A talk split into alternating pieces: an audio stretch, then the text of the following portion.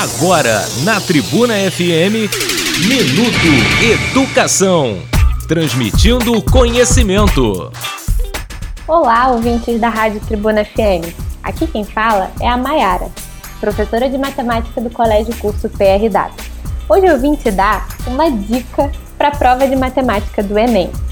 Essa minha dica de hoje é sobre geometria espacial.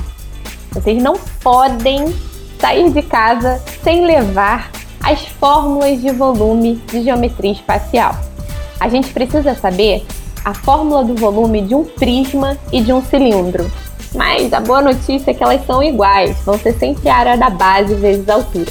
Já do cone e da pirâmide, vão ser um terço da área da base vezes a altura. E tem a esfera, mas a esfera, minha gente, é diferentona. E o volume dela vai ser 4 terços de πr ao cubo. Então acho que fica até fácil da gente decorar. Os sólidos que são inteirinhos, como o cilindro e o prisma, vão ser sempre área da base vezes altura. Já os pontiagudos, como a pirâmide e o cone, vão ser um terço da área da base vezes altura. Já a esfera diferentona, 4 terços de ao cubo.